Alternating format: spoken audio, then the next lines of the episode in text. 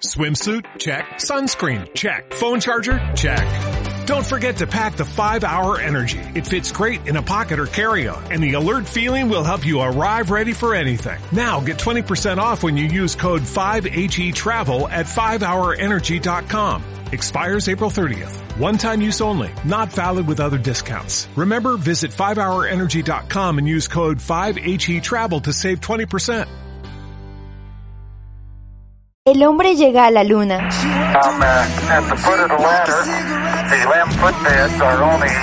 También a la literatura, Mi novela favorita. Una versión sonora de la esencia de las obras literarias. a la física, Es claro que solo somos una rama avanzada de los primates en un planeta menor que orbita alrededor de una estrella común. la política,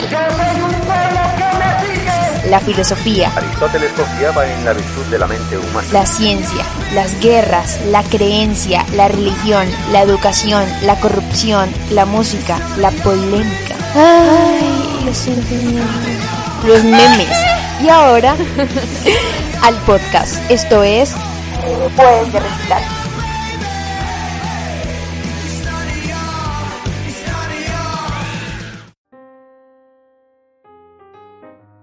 Bienvenidos a un nuevo episodio de Buen Provecho.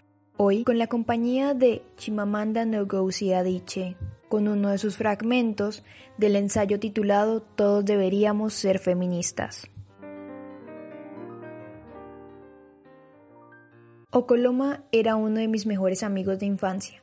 Vivía en mi calle y me cuidaba como si fuera mi hermano mayor. Si a mí me gustaba un chico, yo le pedía opinión a Okoloma.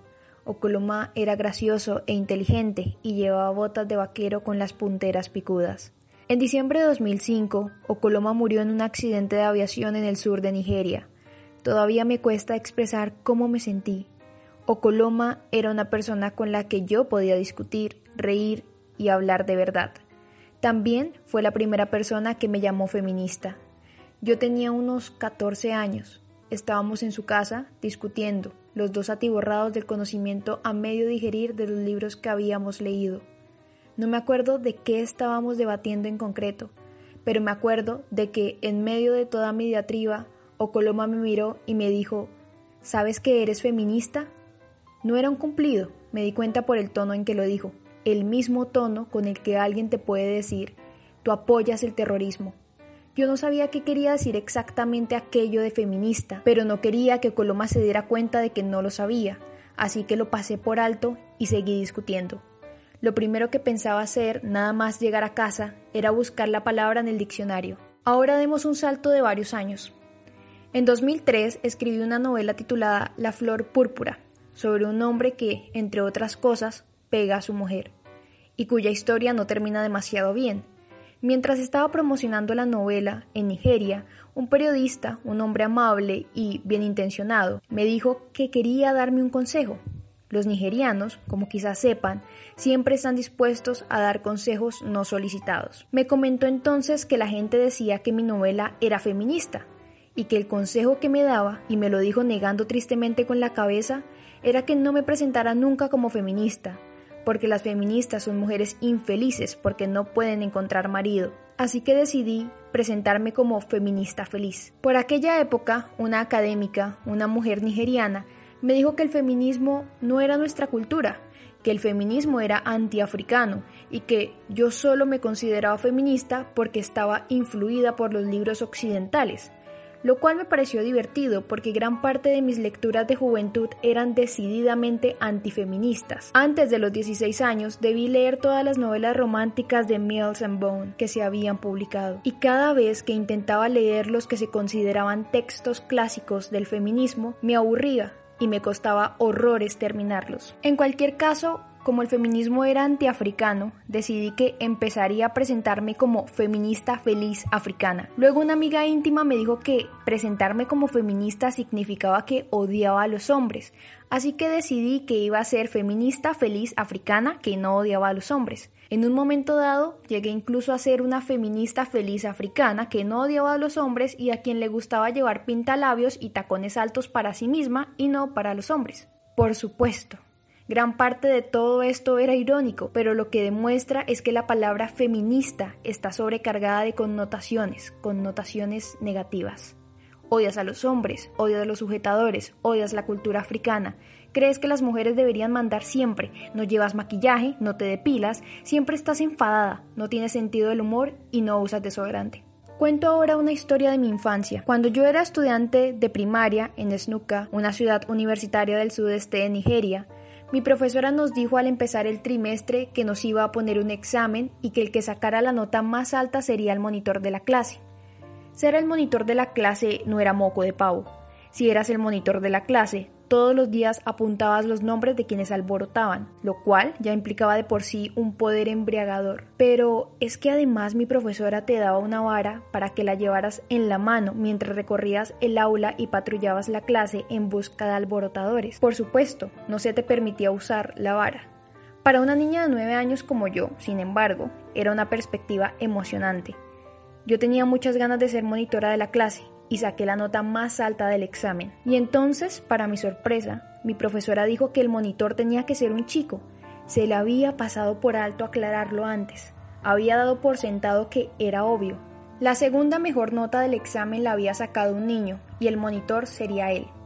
Lo más interesante del caso es que aquel niño era una criatura dulce y amable que no tenía interés alguno en patrullar la clase con un palo. Yo, en cambio, me moría de ganas pero yo era mujer y él era hombre, o sea que el monitor de la clase fue él. Nunca he olvidado aquel incidente. Si hacemos algo una y otra vez, acaba siendo normal. Si vemos la misma cosa una y otra vez, acaba siendo normal. Si solo los chicos llegan a monitores de clase, al final llegará el momento en que pensemos que, aunque sea de forma inconsciente, que el monitor de la clase tiene que ser un chico.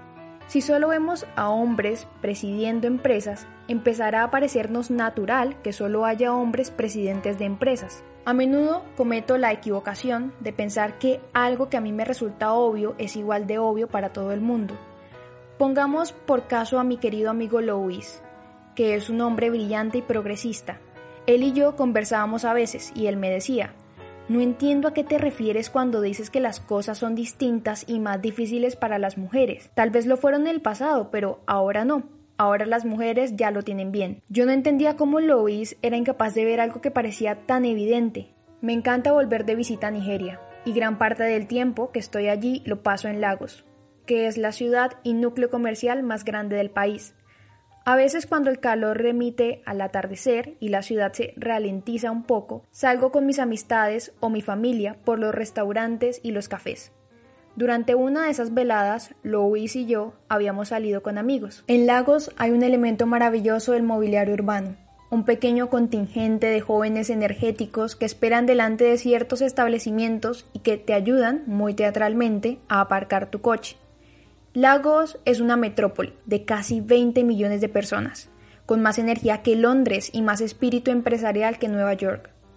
De forma que a sus habitantes se les ocurren mil maneras de ganarse el sustento. Como pasa en la mayoría de las ciudades, puede ser difícil encontrar aparcamiento a la hora de la cena, así que esos jóvenes se ganan la vida encontrando sitios donde aparcar y aunque haya más sitios disponibles, guiándote hasta el tuyo sin dejar de gesticular y prometerte que te van a cuidar el coche hasta que vuelvas. A mí me impresionó en particular la teatralidad del hombre que nos encontró un sitio para aparcar aquella noche. Así pues, mientras nos marchábamos, decidí darle propina. Abrí el bolso, metí la mano dentro para coger mi dinero y se lo di al hombre. Contento y agradecido, el hombre cogió el dinero que yo le daba, miró a Luis y le dijo, gracias, señor. Louis me miró a mí sorprendido y me preguntó, ¿por qué me da las gracias a mí? El dinero no se lo he dado yo. Entonces vi en su cara que lo entendía. El hombre creía que el dinero que yo le había dado venía de Louis, porque Louis es hombre. Un corto fragmento del poderoso ensayo Todos deberíamos ser feministas de Chimamanda Ngozi Adichie. Y con estas importantes palabras dejo este episodio para su reflexión.